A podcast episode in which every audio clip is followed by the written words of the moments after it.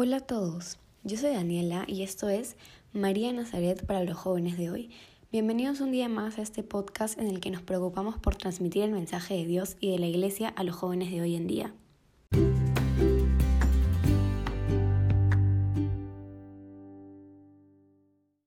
Bueno, en el programa de hoy hablaremos sobre la Virgen María, así es. Hoy vamos a hablar de la Madre de Jesús, la elegida por Dios.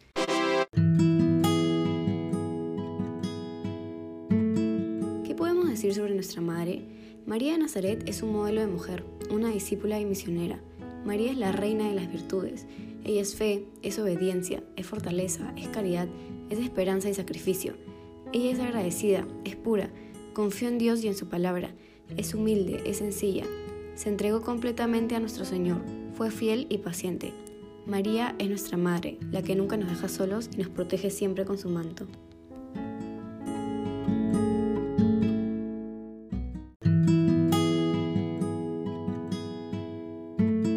También podemos hablar sobre las apariciones de María. Algunas de sus apariciones más conocidas son la de la Virgen de Guadalupe en México, la Virgen de Fátima en Portugal o la Virgen de Lourdes en Francia, entre muchas otras más. Pero, ¿qué es lo que motiva a que la Virgen se aparezca? Pues lo hace para ayudarnos a vivir nuestra fe, apoyándonos en las enseñanzas de la Iglesia y nos recuerda aspectos de la fe y de la vida cristiana. La Virgen se manifiesta en la cultura y el lenguaje de los videntes. Ahora que ya sabemos el porqué, ¿Qué se requiere para que se apruebe una aparición mariana? Bueno, pues hay cuatro pasos para seguir. La declaración favorable del obispo, el permiso de la celebración de la liturgia, el reconocimiento papal y el reconocimiento litúrgico.